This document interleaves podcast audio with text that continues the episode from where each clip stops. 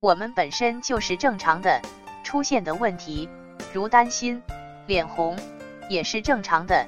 问题在于认知，即认为这些是不该有的，别人不是这样，这是应该怎样的歪曲观念？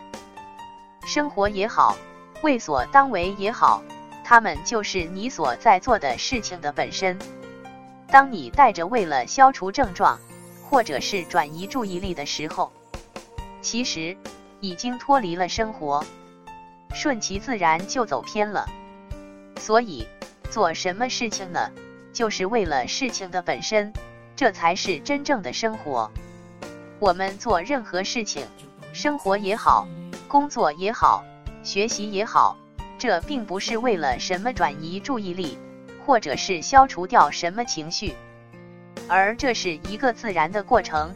转移注意力呢，或者情绪得到释放，这是自然而然的。就是当你做其他的事情呢，你的注意力自然就不在自己那些问题上。当你想着通过什么运动啊，打球啊。来摆脱某个情绪困扰的时候，其实就是森田讲的精神交互作用。你的注意力还是放在放在自己的那些思维上、情绪上，所以得到结果就是，当你带着运动是为了治好强迫的症状，你可能运动一段时间以后，得到的结果就是运动根本治不好强迫。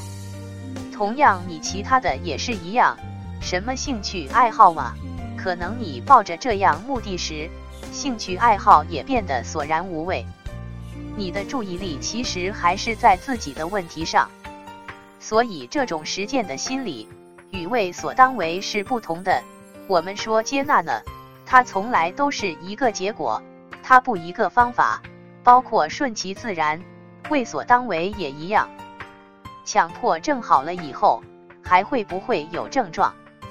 我们说症状呢，所有的人都会有，包括正常人也会有的。问题在于我们对症状的执着，就是我们想把这些症状彻底的消灭掉。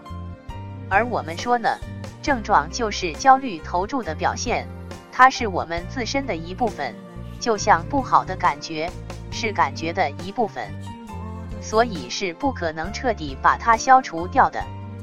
康复以后呢？